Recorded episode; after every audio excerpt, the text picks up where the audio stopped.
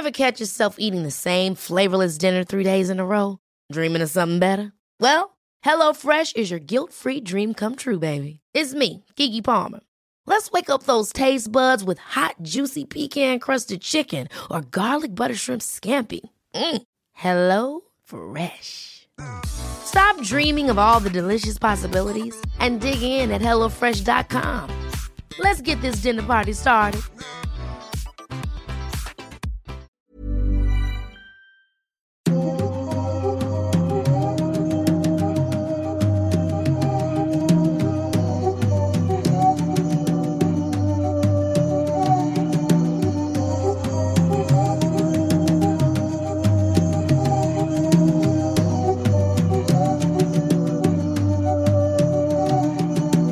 Hola a todos, sean bienvenidos a Noctámbulos, un episodio más como cada sábado, aunque en esta ocasión nuevamente tuvimos que hacer esto grabado con anterioridad, ya que en este momento deberíamos estar el señor Masketman y yo en Zacatecas, Así es. en la Chidoricón, así que en este momento, mientras ustedes ven esto, nosotros estamos presentándonos en vivo en la Chidoricón, presentando algo muy especial que pues no podemos decir. O morimos trágicamente en el camino. Estaría- sería muy interesante. Estaría bien cabrón, o sea, que esto se suba, pero nosotros ya estemos en, eh, estén ahorita en nuestro funeral, ¿no? Y ahí les va la mejor parte de todo esto. Maye va a ir con nosotros a Zacatecas. Eso quiere decir que si nos pasa un accidente mortal, esto oficialmente sería Jimictámbulos. Sí, por fin. Para, para Ya. siempre. Y- y- Y, y- la primera nota que cubriría sería sus muertes. Sí, Pero La- con un toque paranormal y morboso. Sí, Llegaría sí, lleno, lleno de grasa con herramientas así como de que cortó unos frenos y, y diría, no, Algo eh, extraño pasó. está- estamos muy devastados en el equipo.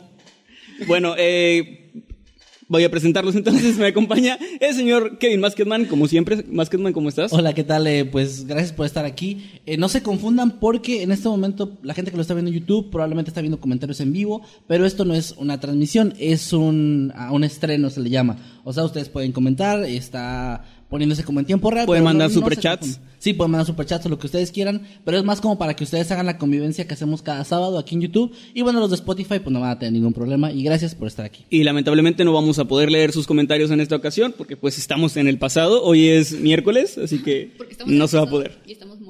Sí, probablemente estemos muertos. No, si estuviéramos muertos sí podemos leerlos, pero, pero no los vamos a poder contestar. No. Bueno, si estoy muerto, voy a, a la persona ahorita que la primera que empiece a tirar hate, voy a perseguirlo el resto de su vida como fantasma. Voy a, voy a hacer su vida súper culera hasta que desee la muerte como último también. final. A la madre. Y Pues también nos acompaña la señorita Maya Ramos, La difunta mayor. la difunta, Hola. que en paz descanse. Va a haber un moñito negro aquí en todo el... Ay, no, ya cállense. Bueno, Maya, ¿cómo te trata el tierno brazo de la cripta? Ay, olvidé la referencia. Bueno, pues también nos acompaña el próximo dueño próximo- del canal y de este El programa, legítimo heredero del programa. el señor A Jimmy. menos que un meteorito caiga sobre Matamoros mientras nosotros estamos fuera y entonces solo Jimmy muera de aquí del equipo. Como que ya to- toque de queda, ¿no? Sí, bueno. Eh. ¿Cómo está, señor Jimmy? ah, muy bien. Ah, bueno, pues estoy muy bien. Como siempre, muy contento de estar aquí presentándoles esta nueva, esta nueva parte de este, este gran podcast al cual llamamos Noctámbulos. Y pues bueno, hay que comenzar de una vez. Vamos a comenzar porque aquí ya nos están comentando que estamos hablando demasiado. No estamos en vivo, pero es obvio que lo están comentando. Es. Así que vamos a comenzar. En esta ocasión le toca al señor Jimmy, de hecho, comenzar con su tema. ¿Qué es lo que nos trae preparado esta noche? Bueno, es un tema algo interesante, pero a la vez ya tiene sus años y tiene que ver con una aerolínea. Bueno, pues pasó exactamente, dejen saco aquí rápidamente mis apuntes, sacó el día 31 de enero de 1978. Ya tiene un buen tiempo y le sucedió a un piloto, el piloto de- del avión que, del que vamos a hablar, cuyo nombre era Carlos García Bermúdez. Este no es un piloto que lleva, no sé, un par de años o algún tipo de novato, no, él ya era un veterano con más de 10.000 horas de vuelo acumuladas en toda su carrera. Así que cuando él cuenta esta historia, pues para empezar tiene la credibilidad de, de toda su experiencia y también están los testimonios de todas las, todos los pasajeros de este avión. ¿Qué fue lo que sucedió? Pues pasó que el día que ya acabamos de decir, este avión despegó en un, en un viaje muy corto de la ciudad de Valencia a, déjenme revisar, eh, a la ciudad de, o ciudad o pueblo de Bilbao. Todo dentro, de, todo dentro de la República de, en España, ¿verdad? Entonces es un vuelo muy corto de alrededor de 15 minutos, algo rutinario para este, este piloto ya con bastantes años de experiencia. Pero ocurrió algo muy extraño mientras estaban de camino. Y es que mientras este avión se encontraba en el aire, se encontraron con un, con un, con un problema meteorológico, ¿no? Había muchas nubes acumuladas alrededor de, pues, de todo el panorama que tenía el avión enfrente. Y pues estas nubes no permitían que el avión tuviera una visibilidad adecuada. Por lo tanto, desde tierra le dijeron, no, pues baja cierta cantidad de metros para que puedas evitar esta, pues, esta, es- esta, este problema, ¿no? Del clima.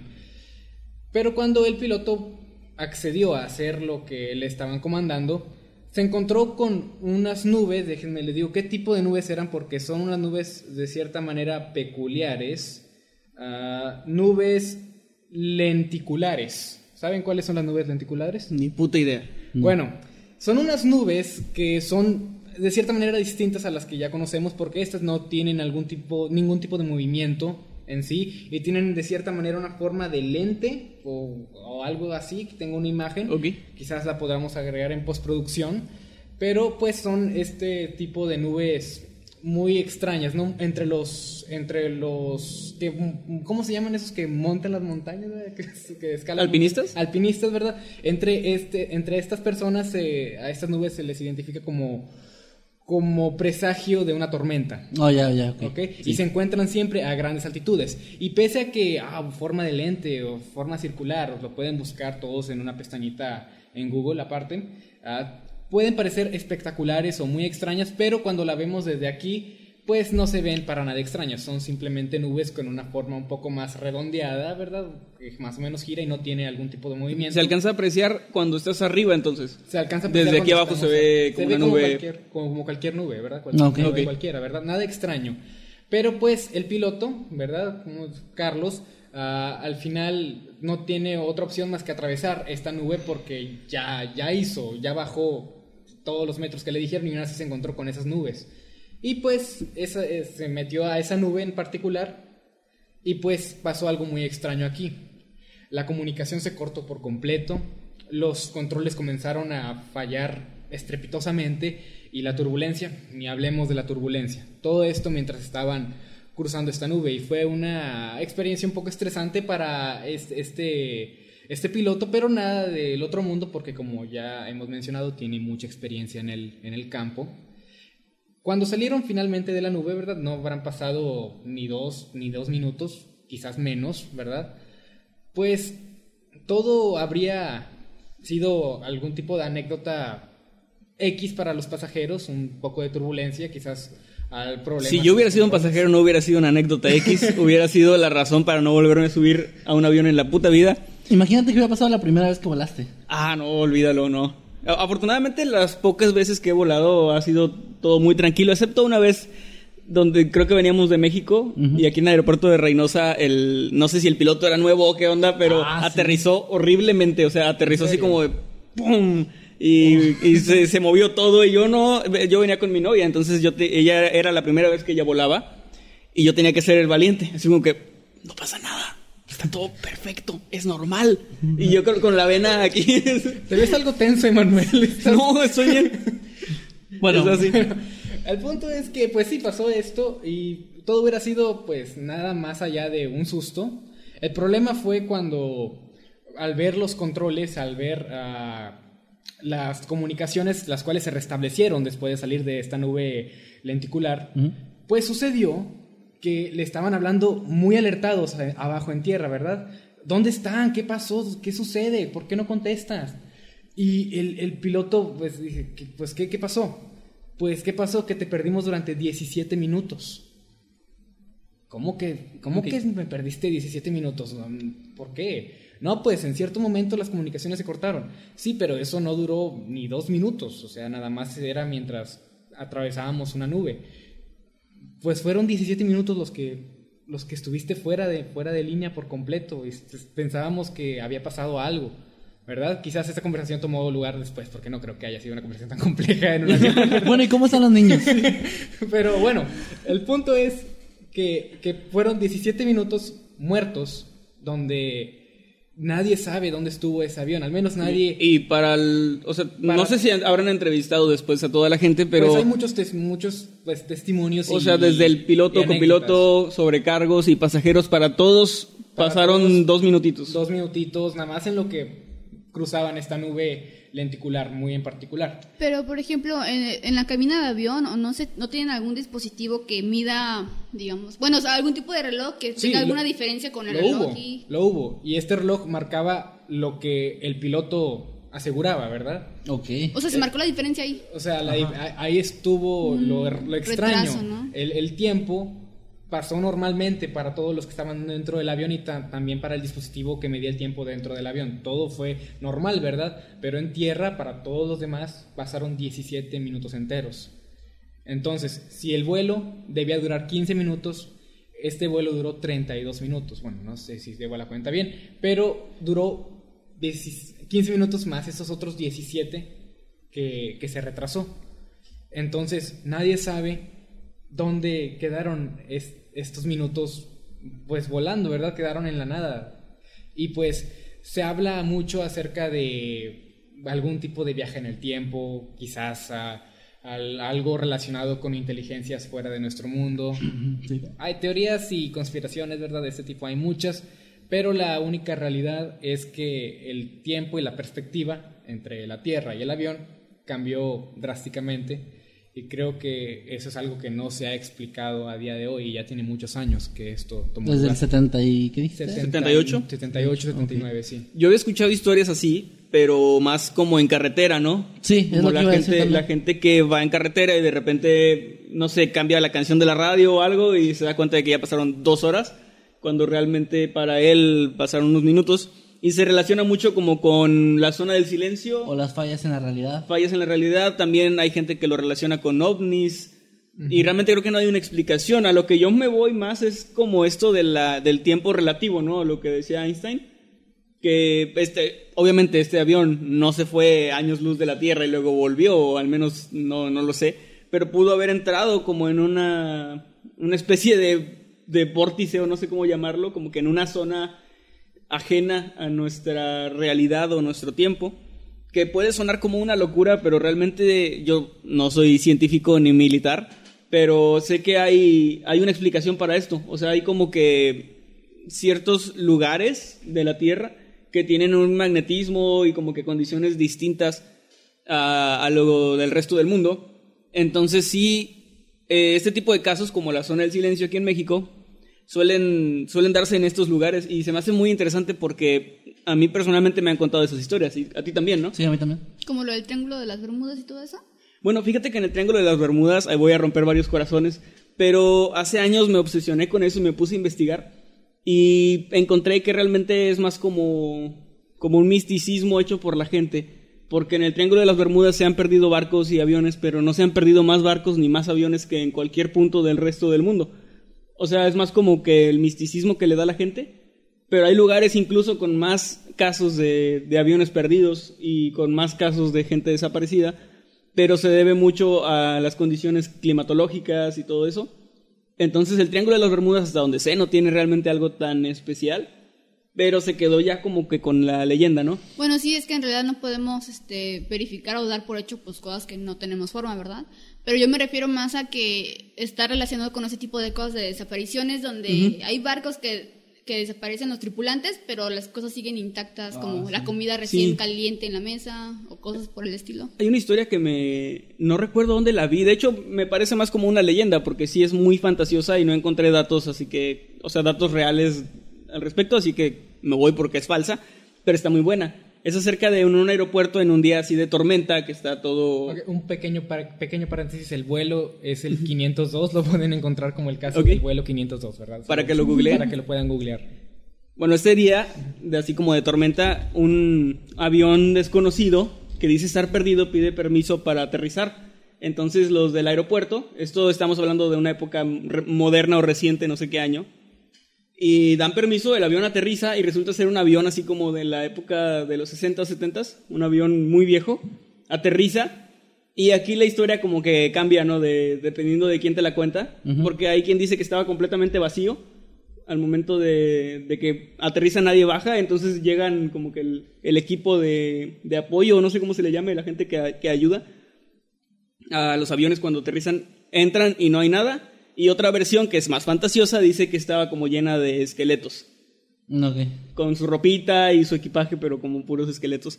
Y es una historia que les digo, obviamente me suena pues a leyenda o una especie de, de pues sí, o sea, de un cuento, tal vez es para que asustar. suena, esas historias que son muy interesantes, grado que si hubiera sido real, habría... Sí, un montón de Sí, datos. ajá. El avión estaría en un museo, ¿no? Sí, Algo así. exacto. No, pero, o pero me sigue pareciendo muy o que buena. incluso aunque, digamos, pasan en documentales de, de canales que nosotros tenemos como, ay, sí, Discovery Channel, este, Ajá. el History, ¿no?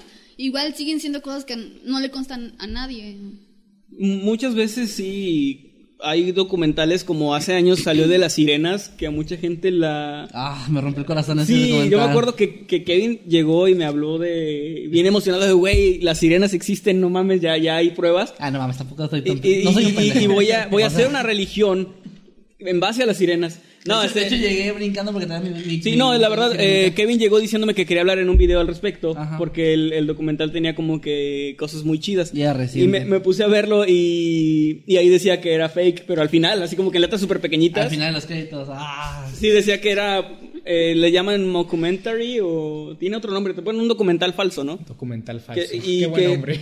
Sí, que se escudan como en eso de que es entretenimiento, pero lo hacen pasar como... ¿Verdad? O sea, si lo ves en Discovery y eres un señor o así alguien que a lo mejor no está tan informado, Pendejo. este, o que no ve los créditos. o que no lee los créditos. No, este, ya hablando en serio, sí están hechos como para que cierto público que a lo mejor no se pone de ratito a googlear o algo así, este, se lo crea. Y yo, yo estoy seguro de que hasta la fecha, si le preguntas a, a cualquier señor que lo haya visto, la mayoría te van a decir que, que sí, o sea que, ah, sí, las sirenas, me acuerdo de ese documental, ¿no? Sí. Y también hay un montón de documentales así.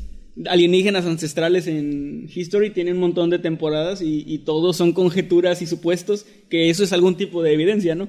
Sí.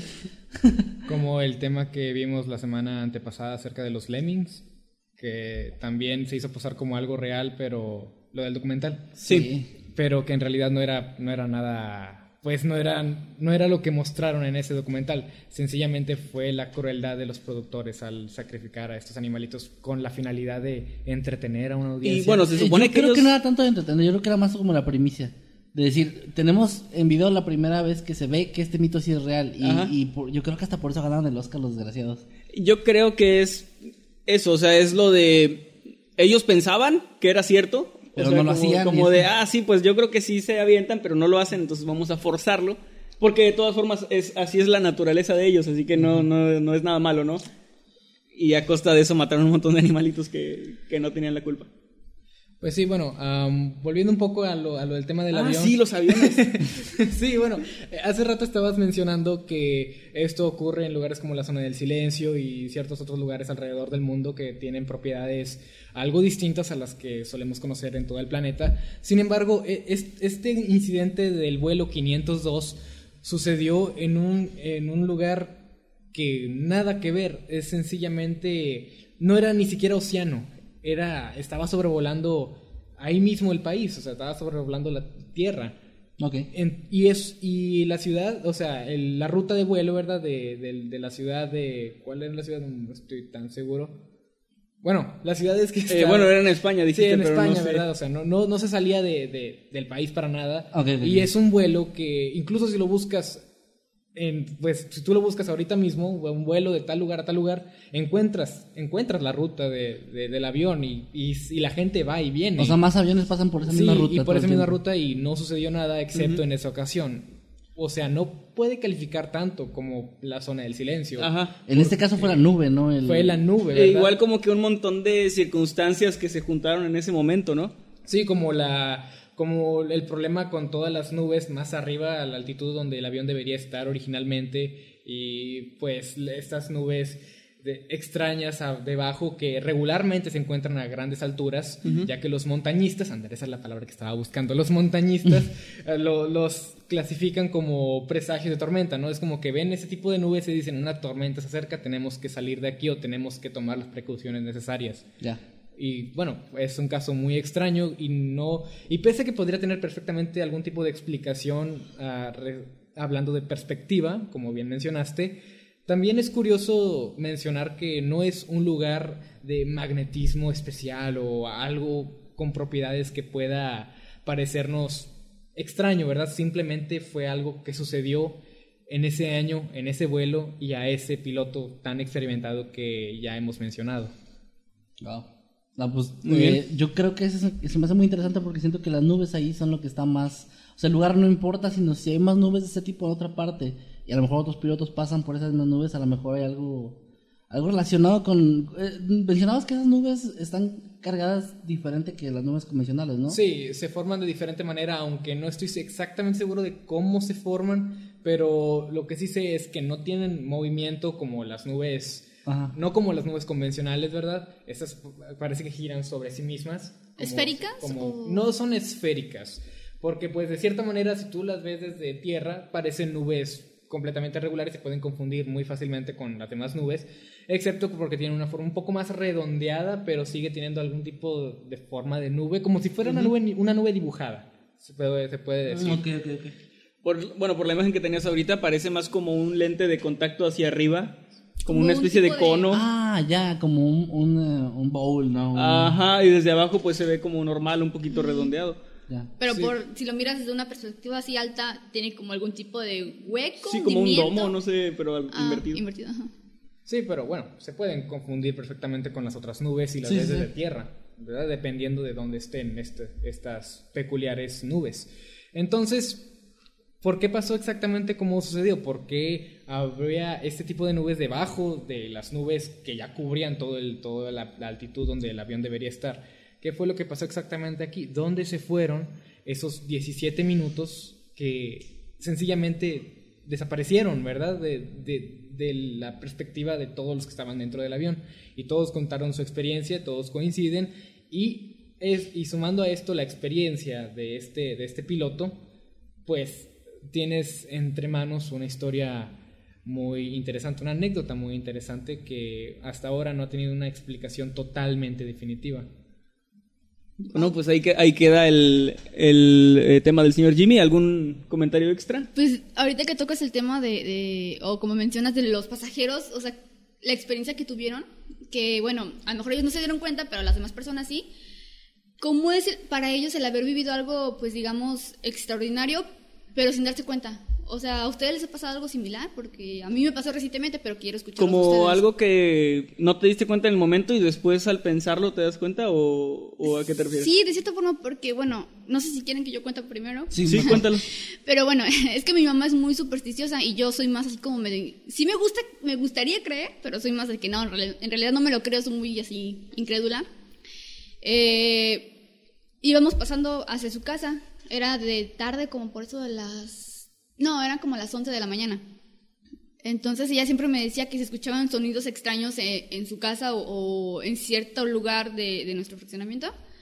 Y yo siempre se atribuyo como que, ay, mamá, es, es esto, es este, el aire, el sonido del viento, no sé. Eh, pero esa vez iba pasando con ella y escuchamos un, un sonido que, que yo, que en lo personal, la verdad, no es por alardear, pero tengo buen oído. Eh, sabía que no era algo normal.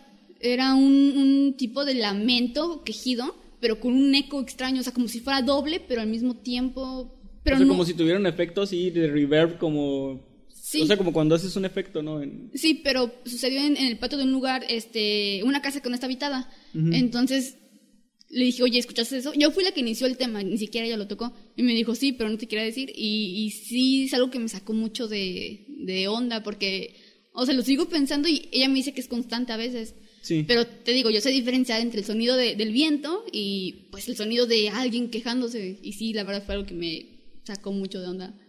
Pues a mí realmente nunca me ha pasado algo así, o sea que que me marque de esa forma, no. De hecho creo que lo poco que me ha pasado ya lo he contado aquí mismo en Octámbulos, eh, pero no algo así tan fuerte o, o tan claro, no.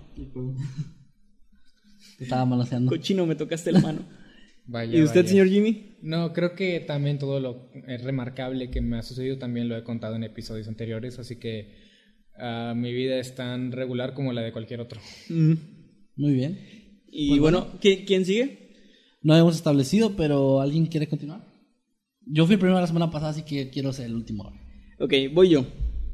Voy yo. Qué rico. Voy George, qué buen cantante. Ok, mi tema sucedió en Inglaterra a finales de los años 50 y es algo que me pareció muy interesante porque es algo popular, o sea, es conocido esto, yo creo que va a haber bastante gente en nuestro público que va a conocer del caso, pero no sé si han oído ustedes sobre las gemelas Pollock, Eh, no. ¿no? Sí, yo ¿Tú sí sí? he escuchado, sí. no ¿Maye? he escuchado. No estoy segura, pero no, bueno, creo. Bueno, es un no sé. caso muy conocido acerca de reencarnación, así como que a grandes rasgos, ¿ustedes qué opinan acerca de la reencarnación? ¿Lo ven como algo viable o como superstición, creencia? Pues ah, es algo que depende mucho de las creencias de cada quien porque, bueno, si nos vamos a poner en términos científicos o más escépticos, pues la idea de, de una reencarnación es sencillamente ah, improbable, vamos a dejarlo, no vamos a decir alguna otra palabra, vamos a decir que es muy improbable. Así que no, yo no creería tanto en algo así como la reencarnación, pero pues estoy abierto a escuchar la historia que estás a punto de contar. Muy bien, señores. No. Vaya. Ah, un poco viable, pero no en el sentido convencional que todos, digamos, conocemos. Sí, como del espíritu que vuelve a, a nacer, a nacer, Ajá. ¿no? No, sí. no. Eh, hay por ahí una explicación medio, medio interesante. Si han jugado Assassin's Creed, por ejemplo, se habla de la memoria genética, Genética, sí. que eso es algo que realmente eh, existe, no de la manera en que se ve en el videojuego al menos, pero sí existe como esta, pues esta memoria que nos van dejando nuestros ancestros. Eh, esta Por historia... ejemplo, perdón, antes que eh, sigas, nada más para dar un ejemplo, eh, lo mencionaba hace no mucho. Cuando los eh, ciervos nacen, al momento en el que su, su madre los, los da luz, los animales empiezan a correr por instinto de, de que son presas, lo saben. Saben Sí. que son presa fácil, entonces nacen ya corriendo. Y, y es donde creo que la memoria genética entra porque ya están como programados de cierto modo a, a tener esa, esa sensación de peligro y de correr, Sí. de escapar. Entonces, Sí, las, las tortugas corren ajá. hacia el mar. mar. Bueno, no corren, con- pero se arrastran. De alguna forma tiene que ver con la adaptación y evolución o algo así. Sí, o sea, vamos, eh, nuestros antepasados, muchos murieron de manera eh, fea y muchos se vieron expuestos a, a peligros que ahorita nosotros, nuestra especie actual, digamos, o, o el ser humano actual, ya lo tiene bien entendido por, por instinto. O sea, no necesitas que te expliquen eh, exactamente, por ejemplo, que si no nadas en el agua te ahogas. Porque hasta los bebés lo hacen. Sí, o sea, un bebé cae en el agua y empieza a nadar por instinto. Entonces, como que ya tenemos todo eso. Y hay teorías acerca de la reencarnación que podría ser una especie de fallo donde, donde tú recuerdas vívidamente cosas que no te pasaron a ti, pero que pudieron ser a un, a un antepasado y eso está en tu memoria genética. Pero bueno, este caso es demasiado, es demasiado interesante. Ocurrió en Inglaterra el 5 de mayo de 1957. Joanna y Jacqueline Pollock, de 11 y 6 años, eh, eran pues dos eh, niñas, hijas del matrimonio Pollock. Ellas iban a la iglesia, era un domingo, y se adelantaron, iban caminando juntas. Este es un pueblito pues más o menos pequeño, entonces ellas caminaban a la iglesia, sus papás iban detrás. Ellas se adelantan y al doblar la esquina son atropelladas por un coche que pues las matan el instante. Eh, aquí se habla muy gráficamente de que fueron descuartizadas por el coche. Así que sí fue algo pues feo gráficamente. Y ellas eh, mueren. El matrimonio obviamente se pues entra en un, en un luto, están todos tristes. Es algo que sacude al pueblo porque es un pueblo pequeñito. Pero estamos hablando de los años 50, donde si tus hijos se mueren, pues haz más, ¿no? Entonces, al año, por ahí del 4, el 4 de octubre de 1958, ¿Por qué te estás riendo? ¿de qué se ríe, señor Maskerman? Estoy hablando Es de que le pasó a muy mi serio. papá. Ah, ok, bueno. Mis, mis hermanos muertos. 4 de octubre de 1958 nacen las gemelas Pollock. Eh, la madre se vuelve a embarazar, pero esta vez tiene gemelas, dos niñas. A estas niñas las llaman Gillian, Gillian, ¿sí? Y Jennifer. Estas niñas, en cuanto empiezan a hablar, a comunicarse, este, a caminar, parecen conocer a toda la gente del pueblo, a los vecinos, conocen lugares que no habían visitado y conocen la casa perfectamente. O sea, ellas tienen como un conocimiento mm, sobrehumano o no sé cómo decirlo. O sea, un conocimiento que no debería de tener un, que no deberían de tener un par de niñas, ¿no? De, no sé, dos o tres años.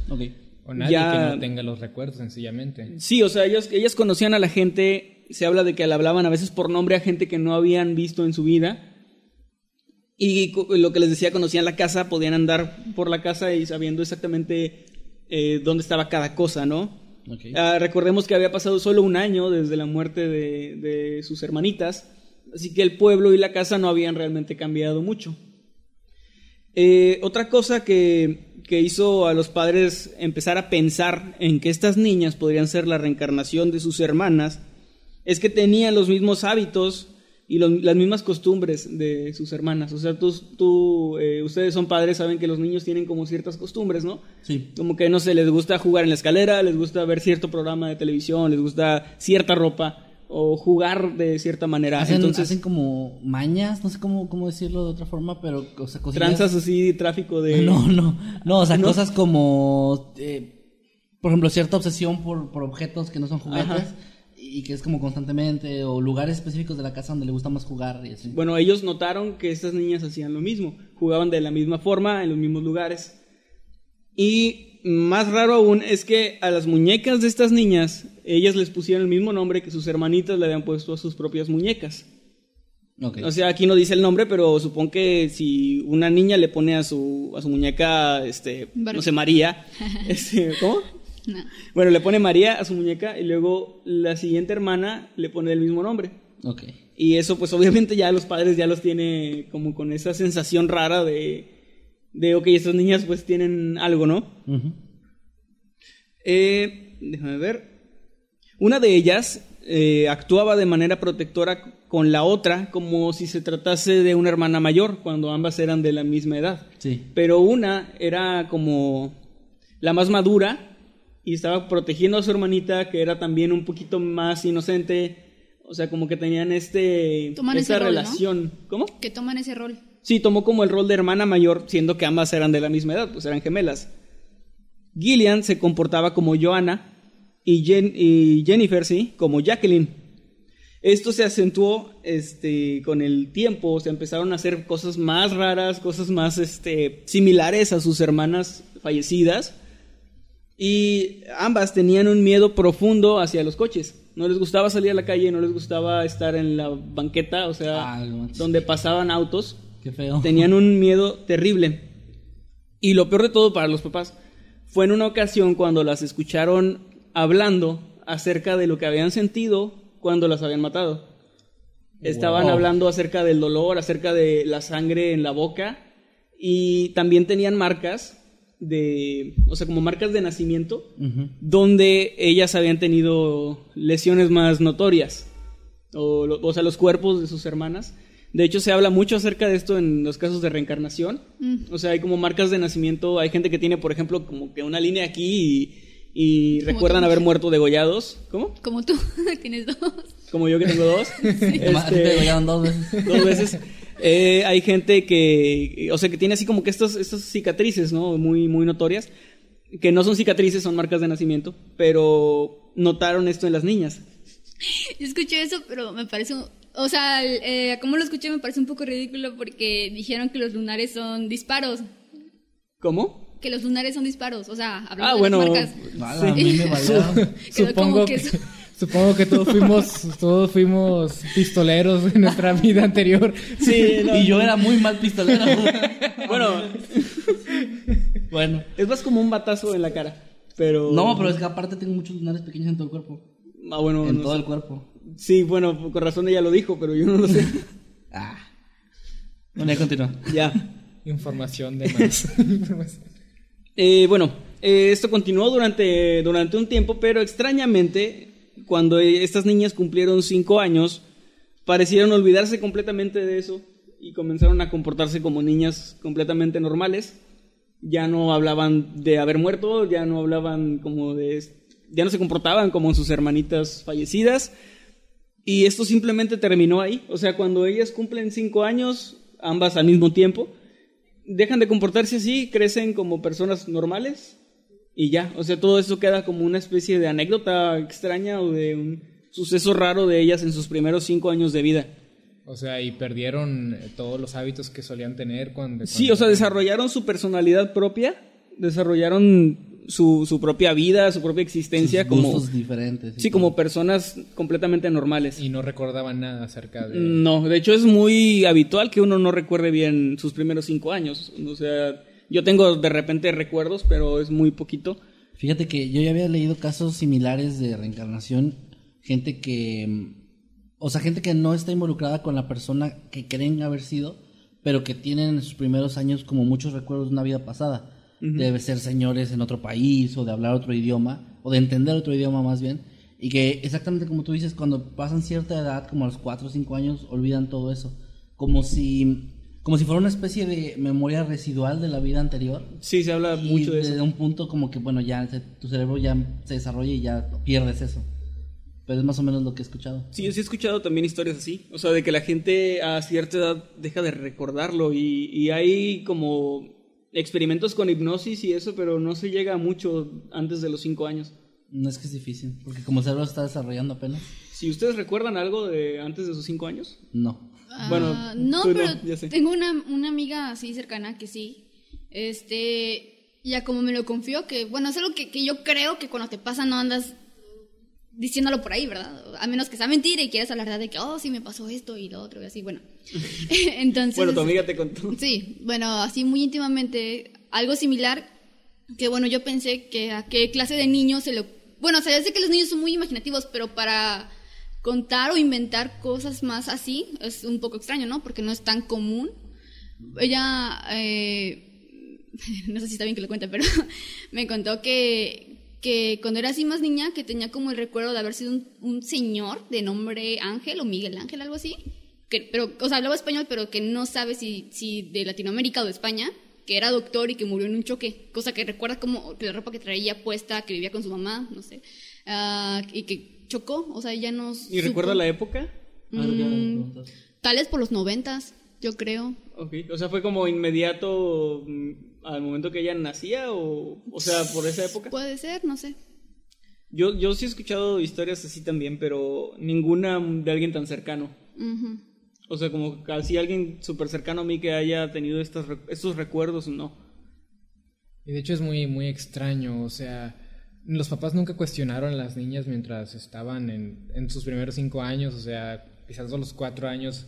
Oye, ¿por qué juegas tanto en este lugar? O, Oye, ¿por qué te dan tanto miedo eh, pasar por calles y carreteras? ¿Por qué? O sea, los papás no cuestionaron nunca a las ¿Por qué, niñas. ¿Por qué hablas de Yo- tu muerte? Sí. Yo, supongo, yo que sí, que sí lo habrán, lo habrán cuestionado, porque, bueno, para empezar, si esto está documentado es que ellos de alguna manera lo, lo escribieron o trataron como de, Sí, sí. de, pues sí, de documentarlo, ¿no?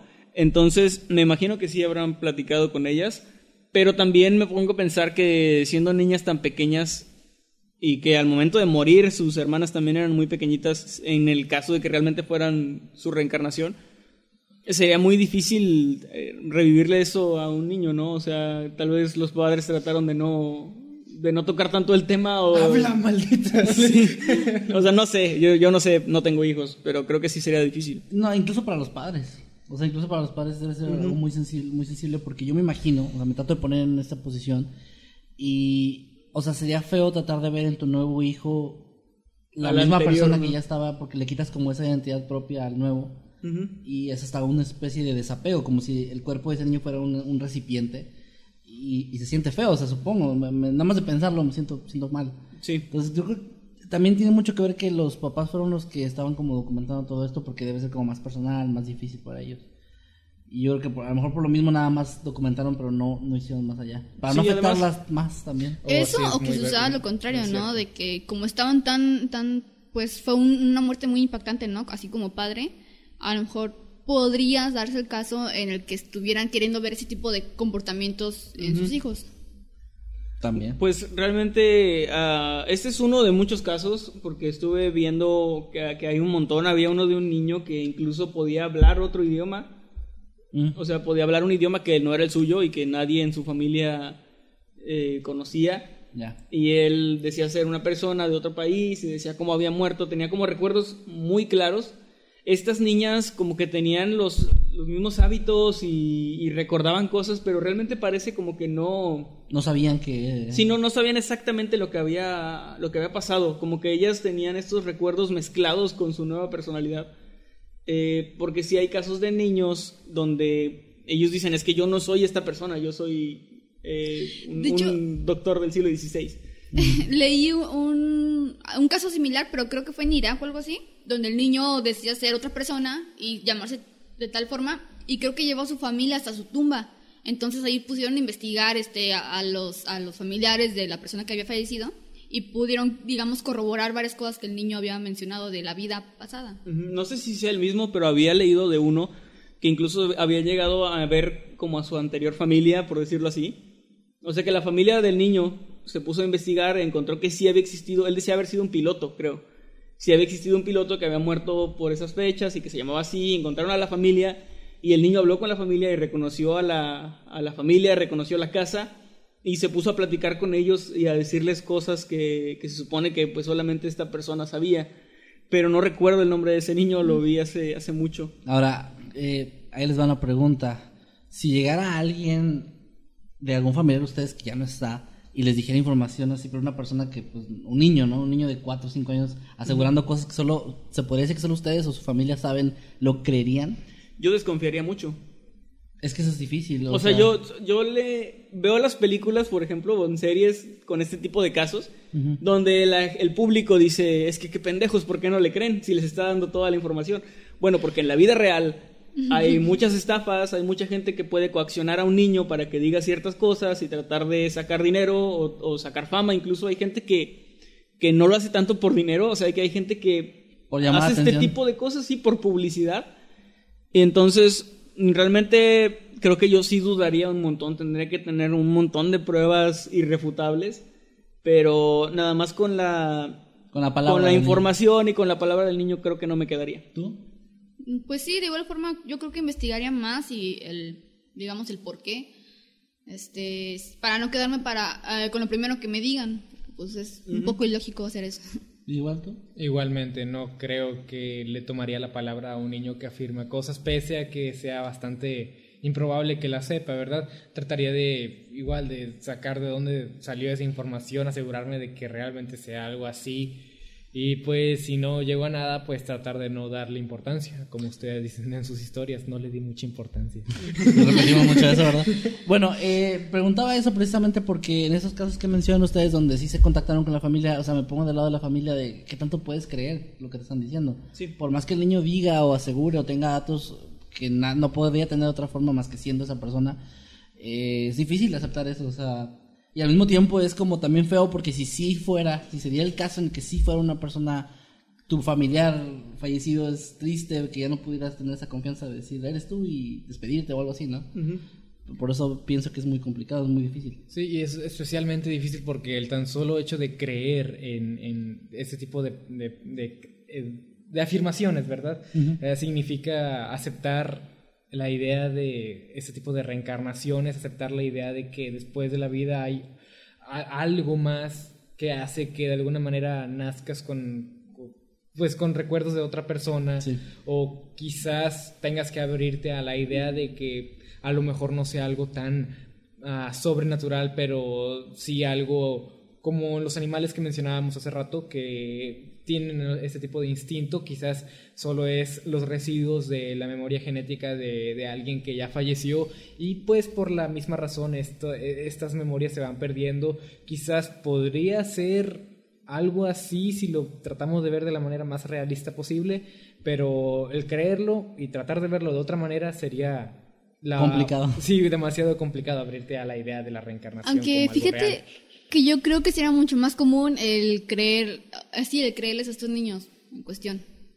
¿Cómo? O sea, digamos, este, por el mismo dolo de la familia, el, mismo dolor, la pérdida y todo eso, el querer eh, ver más eh, que está pasando algo con su familiar, pues difunto, ¿no? Así Eh, como los este fantasmas, caso, no sé si podría ser memoria genética, pero de los padres. O sea, ellos al vivir un trauma tan fuerte como el ver morir a sus hijas, recordarlas fuertemente, o sea, obviamente tenían muy presente el cómo era cada una y su personalidad. Claro. Y que al momento de, de concebir eh, nuevamente a dos, dos niñas, de alguna manera esta memoria genética y el miedo a los coches fuera el de los padres, El no el de las hermanas. Ajá. Buen punto, ¿eh? O sea, el miedo de, de estar alejado, ¿no? Y, y el, el amor que le tenían a sus hijas.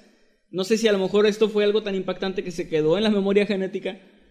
Y, y a lo mejor por eso estas niñas se comportaban de una manera tan similar. Porque les digo, no era tal cual como que ellas dijeran yo soy esta niña o yo soy mi hermanita.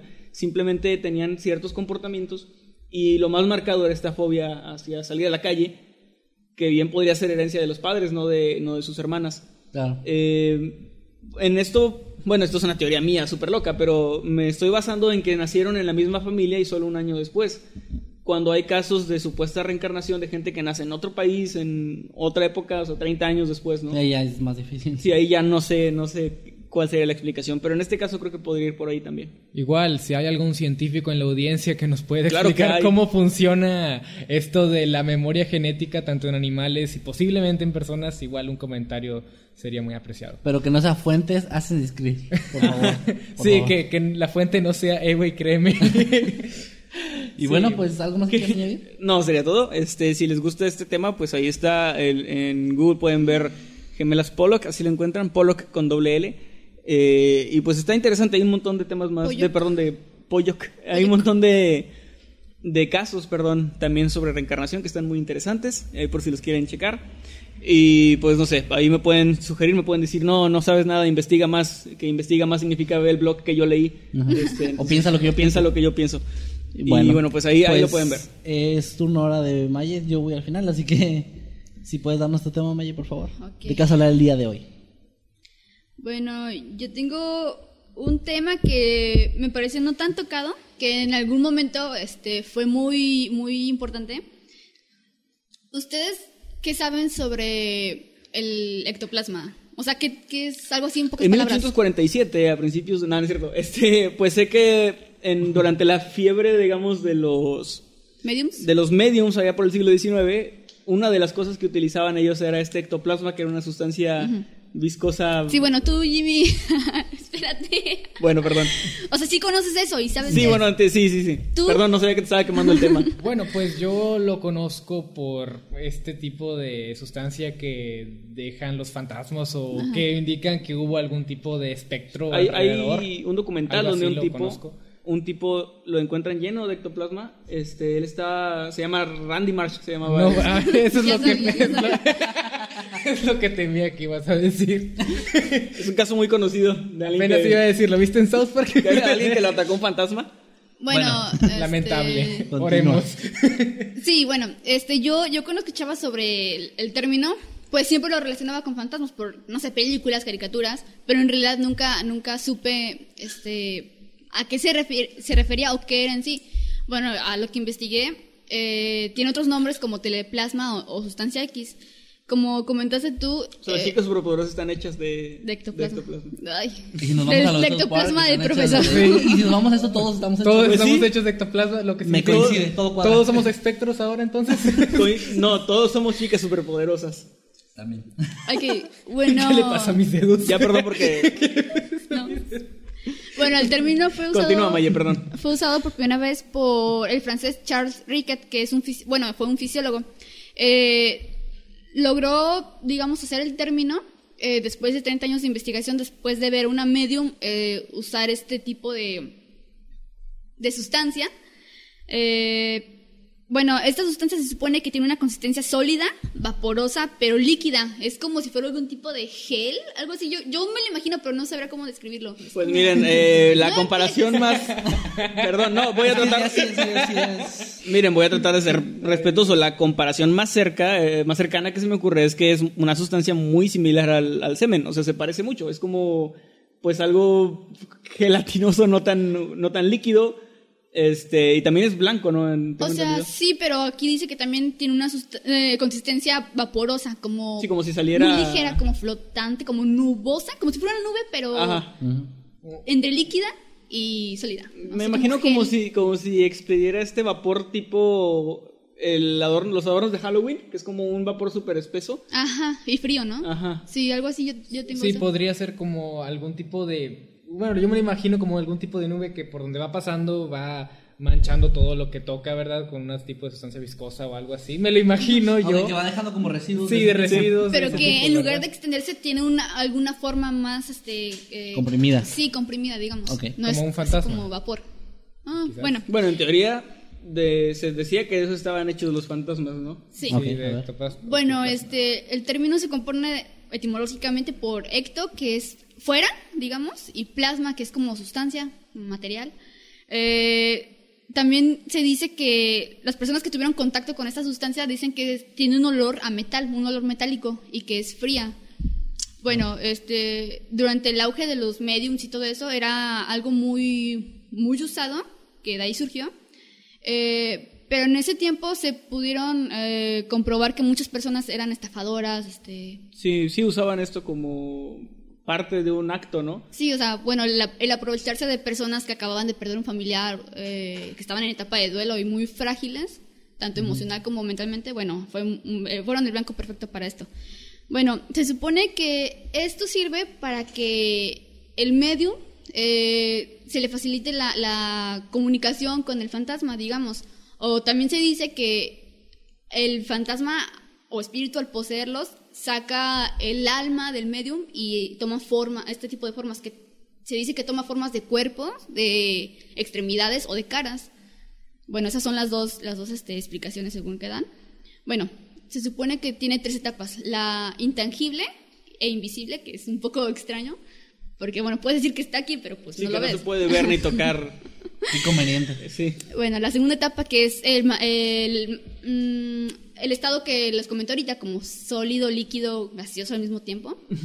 Y el tercer estado que se vuelve un, de una, un material más fuerte, como si fuera un- algún tipo de gasa o algún tipo de sábana muy ligera. Bueno, se supone que salen de... ¿Como telaraña? Sí, algo así. Sale de, puede salir de los oídos, de los ojos, de la nariz, de la boca, de los orificios, ¿no? Así de la Hay cara. muchas fotos muy interesantes de esa época de gente que supuestamente está sacando Ah, el ectoplasma Sí. de los oídos y así se ve dónde sale esta sustancia que, bueno, no sé si lo vas a mencionar de qué estaba hecho, eh, o sea, lo que- los que hacían esto fake, digamos.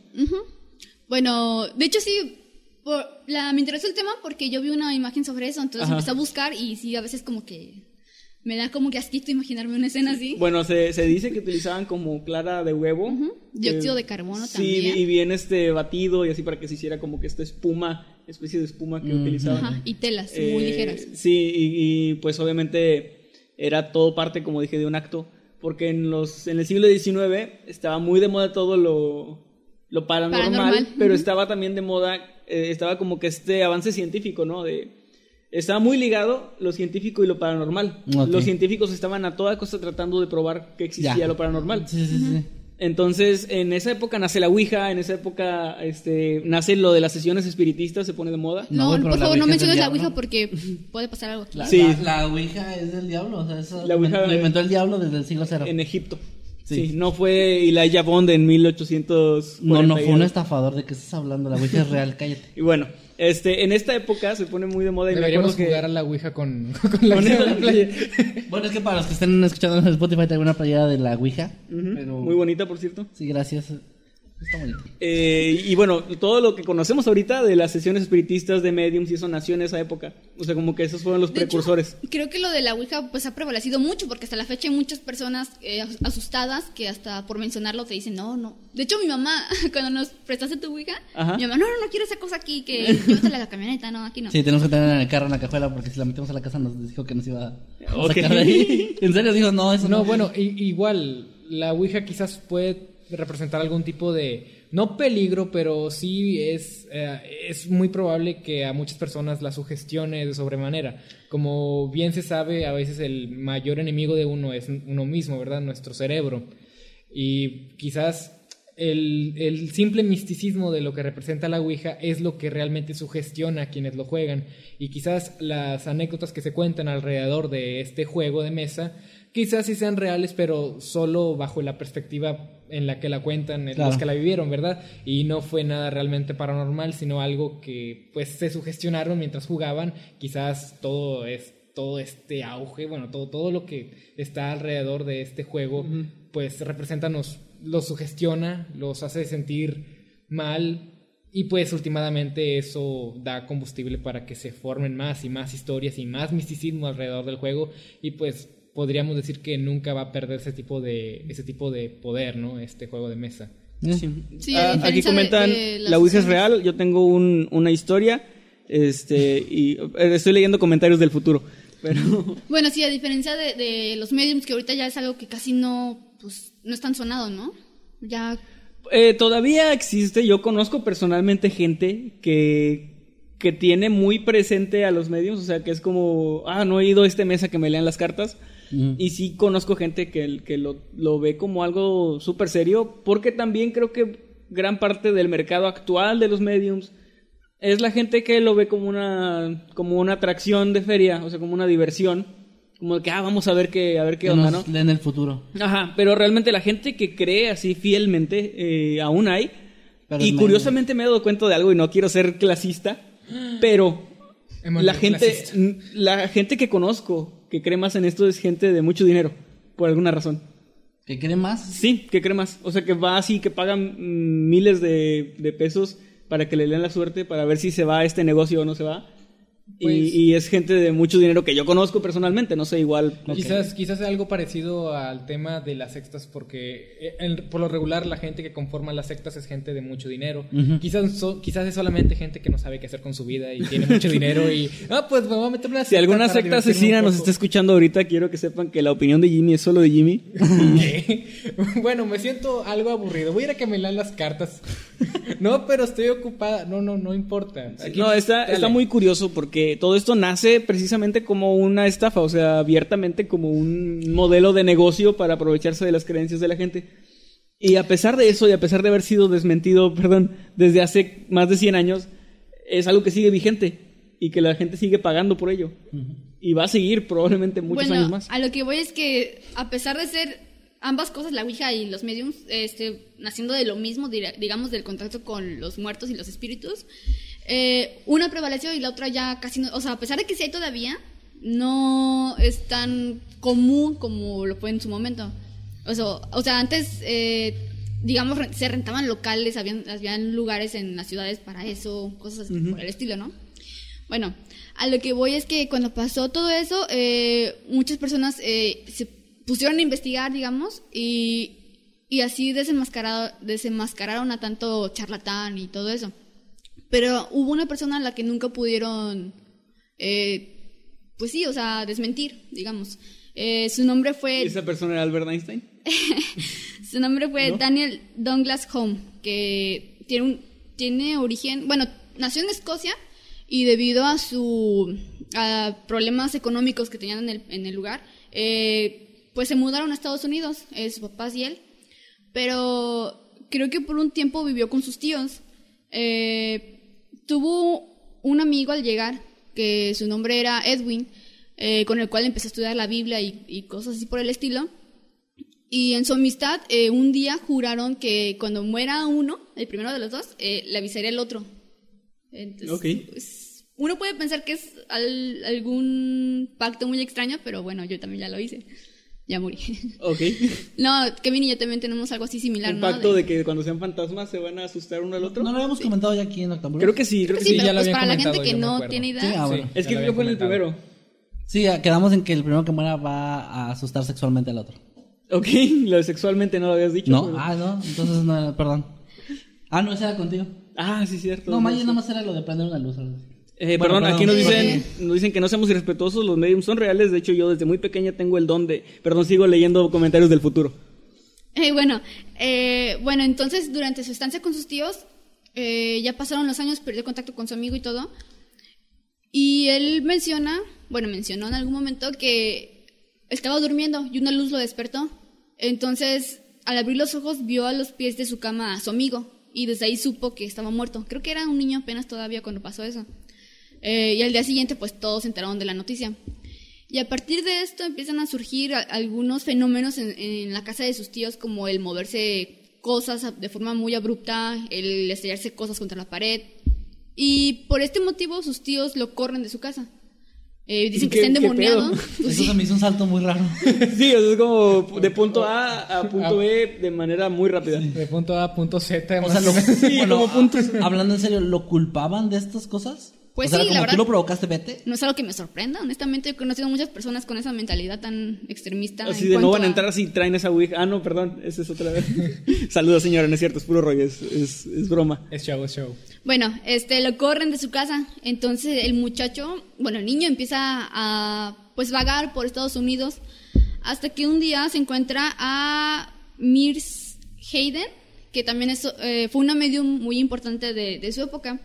Bueno, se supone que ante, ante la presencia de esta señora, eh, él hizo algo que fue, um, pues, extraño, porque es algo que él tampoco sabía, ¿verdad? Y que empezó a levitar. Eh, digamos que, que hay escritos o, reportes de muchas personas que tuvieron contacto con él. Entre ellos también personalidades más importantes, pero pues ahorita eh, vamos a ese punto. Eh, fue tanta su fama, digamos, en, en esa época, porque de ahí empezó a, tener más eh, acciones de ese tipo, que viajó a Francia y el, el, ¿cómo se dice? El emperador de Francia, Napoleón y su esposa lo invitaron al palacio, donde, eh, según lo que dicen, es que estaban en una mesa y él pudo, digamos, ¿cómo se dice? Aparecer de alguna forma, una mano con un, lápiz. Entonces, digamos que hizo que garabateara algo en un papel, que incluso calígrafos expertos, peritos, eh, vieron que era la firma del mismo Napoleón, según, no me consta, ¿verdad? Pero en varios lugares encontré la misma información. Eh, y que después también lo invitaron a otra fiesta donde hubieron personas también importantes, eh, entre ellos Charles Da- Darwin, que fueron de la misma época. Y, y dijeron que hizo, que creo que fue lo más asombroso que hizo. Eh, desde un tercer piso saltó por la ventana, pero levitando. De ahí mismo llegó al segundo piso, donde se quedó en una silla, que también empezó a, levi- a levitar, y así ascendió al segundo, al tercer piso de vuelta. O sea, creo que es la, es la cosa más eh, extraordinaria que hizo. Ok. Este, una, una de las personalidades importantes que ahorita ya olvidé su nombre, eh, mm, opinó que tiene mucha fuerza, o sea, que tiene algo, algo muy especial esa persona. Y otras personas, como Charles y otros científicos, pues opinaron que fueron más reservados en cuanto a su opinión, pero de ninguna forma pudieron desmentir eh, lo que hizo, ¿no? Nadie, o sea, nadie, incluso científicos de Harvard y todo eso, nadie pudo nunca, o sea, fue una persona que murió sin ser Desenmascarado. Desenmascarado, ¿no? O sea, ah, bueno, de que de alguna forma se probara que no era cierto. Sí, a pesar de que en, en la época, o sea, eso de, lo- de los medios murió en ese tiempo porque por lo mismo de que habían muchos, muchas estafas y mucha charlatane- charlatanería, este, fue de las únicas personas que no pudieron comprobarle nada nunca.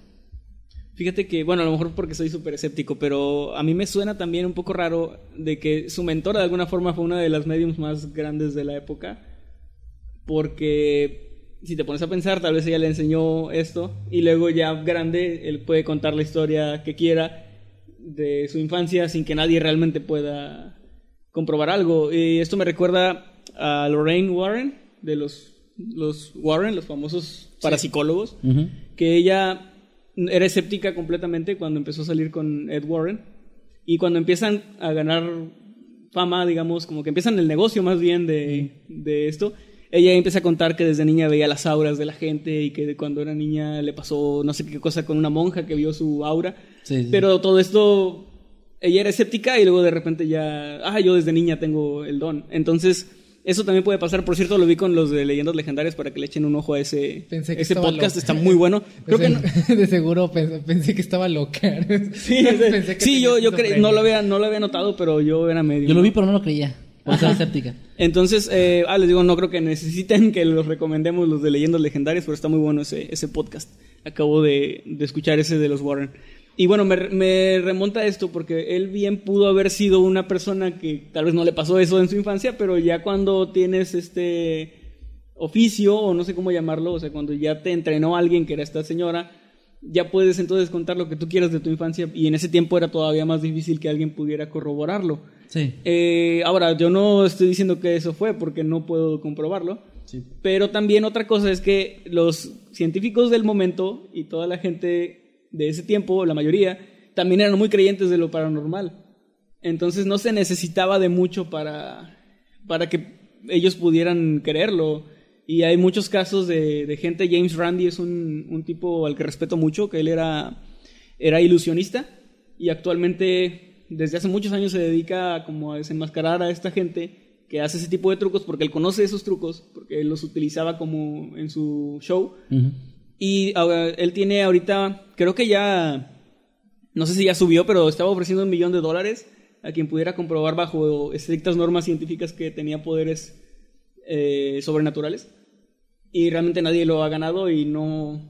Él, lo dijo una vez, debería haber una fila de gente afuera de mi oficina todos los días. De, personas tratando de, ganar ese dinero, pero realmente nunca nadie lo ha reclamado. Y quien ha ido, pues ha sido desenmascarado.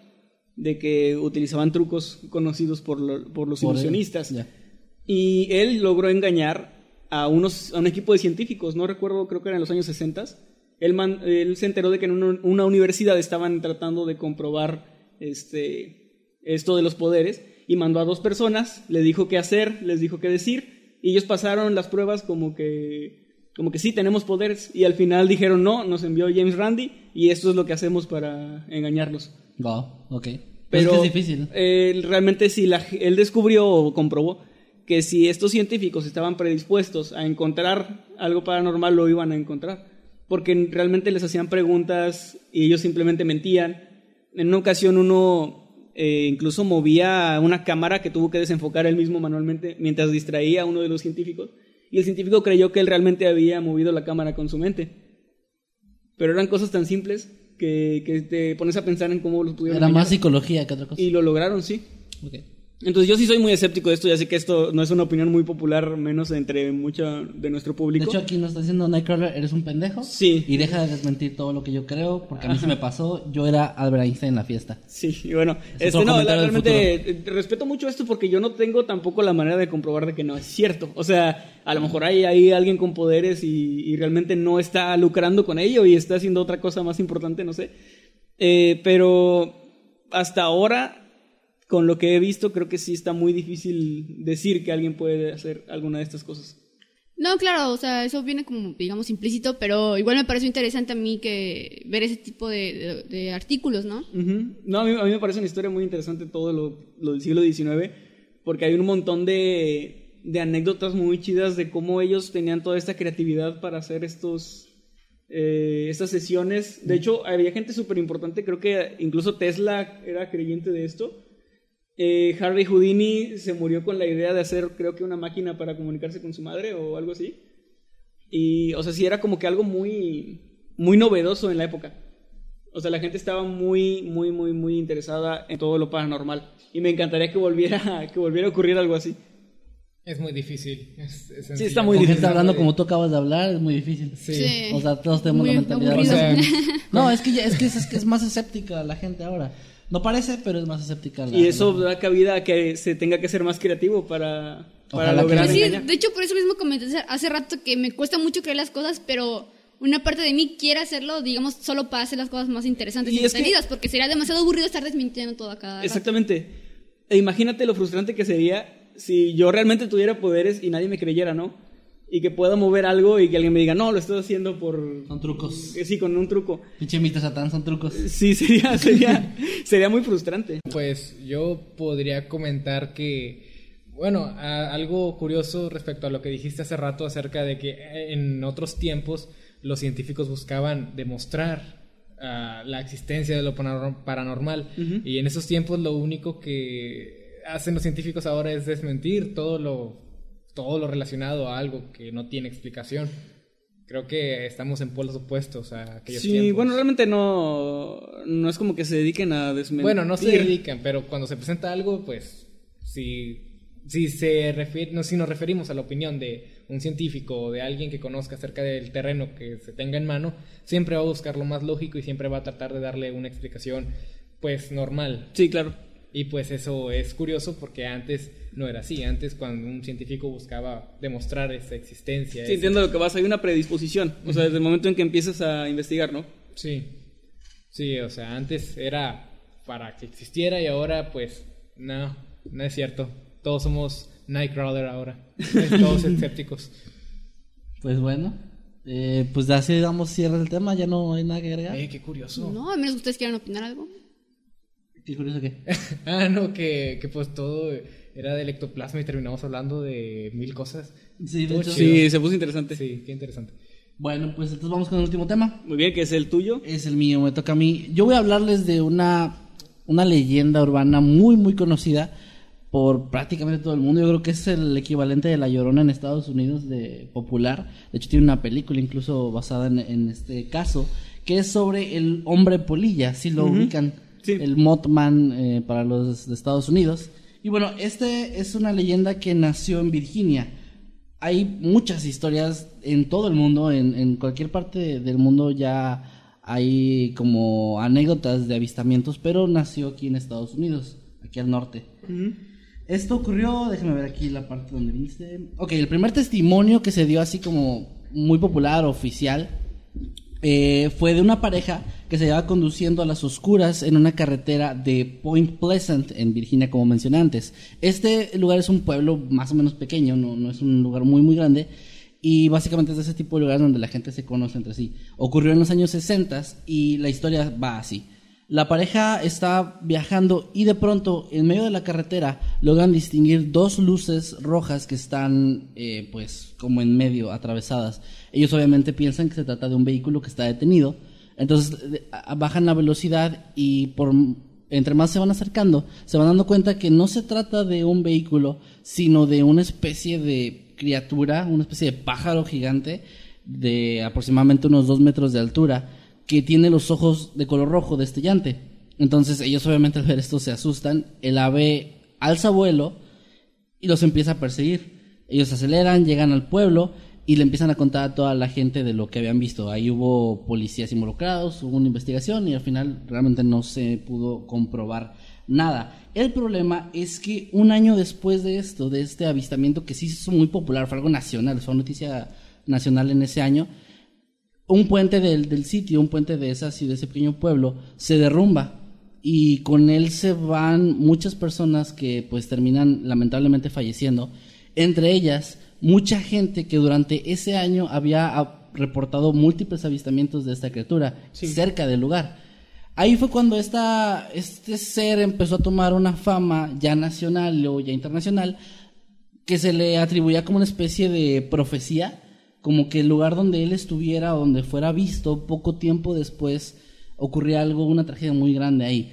Hay historias, esto lo digo con mucho respeto porque obviamente es lo que se cuenta en internet. Hay historias de que fue visto, por ejemplo, en la Ciudad de México antes de los terremotos del 2017 o de las Torres Gemelas de las también. Torres Gemelas. También hay fotografías que pues obviamente Eh, sí se ven sí, muy son- muy trucadas, pero ahí em, las, las fotografías son fáciles de desmentir, pero cuando ya hablas de testimonios, pues queda mucho a la, a la subjetividad de si creerle o no a la persona. Es que también muchas veces pasa y, y se me hace muy bajo también, pero pasa que ocurre una tragedia y entonces sale gente a decir, yo antes había visto esto, pero realmente no siempre es así. O sea, yo creo que lo interesante sería encontrar un caso donde alguien lo diga y a la semana pase, o sea, pero que se documente que lo dijo antes. Ese, de hecho, en ese caso sería nada más este que les acabo de comentar, es el único, el primero. O sea, donde se reportó primero la criatura y Sí, luego ya pasó algo. Exactamente, porque salió en, los- en los periódicos, pueden buscar el, el caso del origen de Mothman o del hombre polilla y vienen las capturas de los periódicos de la época donde Sí. están entrevistando a la, a la pareja y la noticia del puente pues también obviamente fue algo completamente real que ocurrió un año después. O sea, es el único caso en el que sí se ve así porque después de este primer avistamiento les digo que hubo muchísimas llamadas a la policía local sobre avistamientos de la, de la criatura. O sea, esta criatura no, no le hace daño a nadie, que a quien lo ve, solamente es como algún tipo de presagio para una Sí, tragedia. es como un... eh, bueno, no sé, los que sean fans de los cómics, eh, está el Watcher, que es como este tipo súper cabezón. No, no es el Watcher de la semana pasada del que les platiqué. No, es un sí. personaje que se llama el Vigilante y que aparece solo cuando va a ocurrir algo muy malo. Que él como que siempre está al pendiente de todo y cuando vea que va a ocurrir algo súper cabrón, entonces es cuando se manifiesta. Yo creo que Mothman vendría a ser como la- una versión del Watcher de nuestro mundo, ¿no? Como sí, porque una como, que aparece. como les comentaba antes, eh, al principio las historias se dieron solo en, en Virginia, en el estado. y, y en la cerca del, del pueblo, pero después se hizo ya a nivel mundial. Hay, hay historias, hay anécdotas de España, de México, de Yo he Sudamérica. escuchado de aquí de la ciudad, ¿eh? Sí, de aquí, de hecho, precisamente de la ciudad de Matamoros, Tamaulipas, aquí a una hora está la, playa, perdón. Sí. Y en esa carretera hay varias historias. De hecho, creo que tú tenías un conocido, ¿no? Eh, sí, alguien que iba en la noche a la playa cuando se podía andar de noche en las carreteras por aquí, Mm. este, antes de la purga. Y, y decía haber visto como una especie de ave gigante que, bueno, la sombra de un ave gigante en el pavimento y después cómo se ponía como que frente a ellos y obviamente esta persona se detuvo, dio media vuelta en el coche y, y se regresó a la ciudad. Eh, pero que yo sepa no ha ocurrido realmente un- una catástrofe en la ciudad tan, No. tan grande. No, de hecho esas historias son más, como decíamos antes, pasan muchos testimonios de cuando ya ocurrió la, la tragedia, ah, sí, yo vi antes de eso. Entonces, obviamente queda mucho ya a lo que la gente quiera creer o, o ya la- las creencias de cada persona. Pero lo que sí es muy interesante es cómo esta leyenda se hizo tan popular teniendo un origen tan reciente, porque es de los años 60 apenas. Sí, no tiene mucho que se habló. Eh, se habla mucho como de cosas extraterrestres también, ¿no? También sí, eh, de hecho hay muchas teorías alrededor de, del Mothman, entre que puede ser un experimento militar, o incluso hay gente que dice que lo que ocurrió en los años 60 fue una especie de, no que la criatura fuera real, sino que era una especie de traje usado por el gobierno para tratar de ver cómo, cómo las masas se comportaban en, en este tipo de, de avistamientos, en este tipo de cosas. O sea, obviamente es una teoría muy conspiranoica, pero pues la gente es lo que va haciendo conjeturas y, y es Sí. lo que van sacando. De cosas de ovnis, de incluso eh, de dicen que puede ser un ser interdimensional, como más o menos lo que tú mencionabas del The Watcher, de los cómics, algo así, o sea, al no tener, al no ser algo que está documentado ni que haya pruebas así tan, tan fuertes, queda más en la imaginación de cada quien darle una explicación o un origen. Y Sí. pues así es, es, es como, como son las leyendas. Prácticamente todas las leyendas Sí, porque si, lo pon- si te pones a pensar de manera racional, realmente el que él aparezca o no antes de una catástrofe no ayuda en mucho porque no te dice qué es lo que va a pasar. Es como algo va a pasar para advertirte, pero no sabes qué, ni en qué momento, ni a qué hora. Entonces realmente no se salva nadie gracias a, a No. la aparición de... de Eh, exactamente, la gente no lo ve como a un ser maligno, pero tampoco benigno, porque no es como que salve vidas, realmente Pues- más como si fuera, como si estuviera presagiando nada más. Hay, hay muchas, sí, hay muchas eh, teorías, algunas como de que él provoca esto, o sea, de alguna forma su presencia provoca esto, o a él lo atrae algo que, que esto, el que ocurra algo malo lo, lo atrae, ¿no? De alguna forma. Como Sí. si se alimentara de, no sé, de miedo, de dolor o algo así. De hecho, para la gente que no sepa, hay una película del año 2004, me parece, que se llama Las profecías de Mothman y precisamente cuenta esa historia que les acabo de decir junto a otras como película, o sea, donde hay un personaje ficticio involucrado y etcétera. Y se cuenta muy, pues, detalladamente todo esto. Y también, eh, pues, algo que me pareció muy interesante es que alrededor del año 2015 surgió, resurgió esta oleada de avistamientos en internet se podían ver muchas, muchos este, testimonios y también la policía de Estados Unidos reportó mucha, muchas personas que estaban diciendo que, que estaban viendo otra vez a esta Sí. criatura y obviamente la gente entró un poco en pánico de que tal vez iba a ocurrir algo muy, muy malo, pero pues afortunadamente no, no pasó nada. Y otra cosa, otro punto así, dato interesante, es que es una leyenda tan fuerte y tan popular y que él, pues básicamente puso en el mapa para el mundo a, a Point Pleasant que los, los lugareños pusieron una estatua de este ser en, en la entrada de su, bueno, en la parte centro de su pueblo y ahí la pueden ir a visitar cualquier persona como una Muy atracción como turística. Roswell, ¿no? Ajá, O exactamente. sea, como que aprovechar un poco el mame, por decirlo así, de la Sí, criatura y, y hacerte turístico. Lo, lo tomaron como que pues, ahí fue donde nació la, la historia o la leyenda o el primer avistamiento. Pues, Sí. Ahí. Es todo. Es todo lo que traía por ahí. Muy bien. Eh, pues con esto llegamos entonces al final de... Creo que sí. No sé bueno, cuánto de- llevamos ahorita. No sé, creo que ya llevamos como hora y media. ¿Cuánto llevamos? Una hora. Ah, bien. vamos bien. Bueno, eh, ¿qué vamos a hacer ahorita? Esto lo podemos cortar. Ah, ya nada más anunciar. Hay que leer los de- superchats. Sí. Eh, eh, muchas Superchats gracias. del futuro. Pues sí podemos decir como gracias a los que estuvieron mandando superchats aunque no estábamos los en vivo. superchats Ok. del futuro. Y ya nada más el anuncio de lo de la Ciudad de México porque lo de Zacatecas ya pasó. Bien. Bueno, está pasando en ese momento. Ok. Va, va. Muy bueno. Perdón. Silencio. Ya, ya, ya. Eso lo provocó más. A ver, ya, ya. Ahorita rojo. La, la continuidad de que ahora está rojo. Sí, de repente ya va a estar, va a estar en la misma posición, pero rojo. Va a cambiar de lugar. Está, sí, está, sí. ¿Ya? Gracias a los que estuvieron mandándonos superchats en esta, eh, no transmisión, en este estreno más bien. Gracias, no podemos obviamente leerlos ni agradecerles uno por uno porque no los estamos viendo, porque estamos en el pasado. Pero gracias por haberlos enviado. Gracias a Gallo con tenis, que sabemos que anda por ahí, ¿no? Ahí anda, estoy seguro Ahí, sí. anda abusando de su poder, el poder que le dimos. Hemos creado un monstruo, un monstruo con tenis.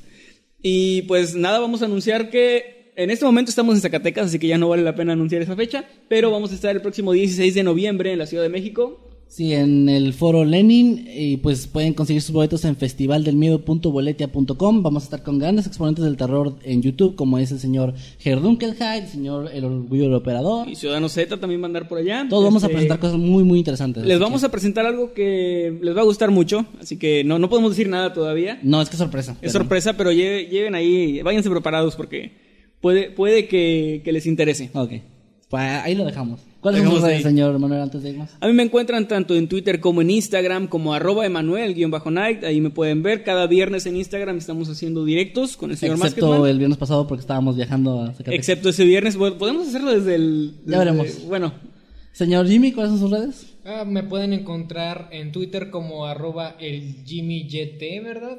Me pueden seguir ahí para estar al tanto de las cosas que publico. Y también pueden encontrarme en mi canal en YouTube como Little Jimmy, ¿verdad? Ustedes ponen Little Jimmy y van a encontrar de esa manera. Subo contenido relacionado con videojuegos y cosas relacionadas a ello. Así que si les interesa pueden pasar a echarle un vistazo. Maya, Bien, Maya. tus redes para que te- Este, yo los publico en el grupo de Noctámbulos para que se unan. Ah, perfecto, sí, gracias Bueno. por a los que se están uniendo al grupo de Rectángulos que somos cada día más. que creo que se estancó un poquito porque ya no lo hemos anunciado. No hay que, pues sí, en la descripción de este video pueden encontrar el link directo porque se pone mucho el ambiente, ahí la Sí. gente publica cosas de terror y memes, y etcétera, está muy padre, gracias.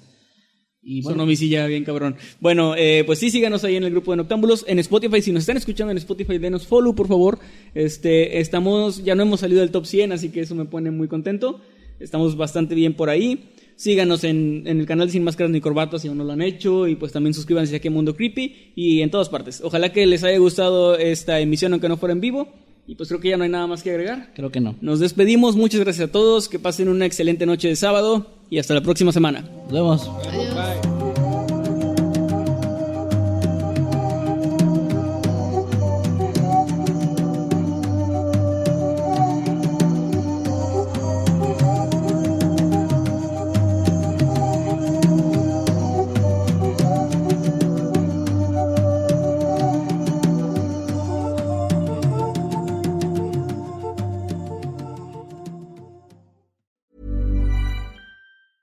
Hi, I'm Daniel, founder of Pretty Litter. Did you know cats tend to hide symptoms of sickness and pain? I learned this the hard way after losing my cat, Gingy. So I created Pretty Litter, a health monitoring litter that helps detect early signs of illness by changing colors, saving you money and potentially your cat's life. Pretty Litter is veterinarian developed, and it's the easiest way to keep tabs on your fur baby's health right at home. Go to prettylitter.com and use code ACAST for 20% off your first order and a free cat toy. Terms and conditions apply. See site for details.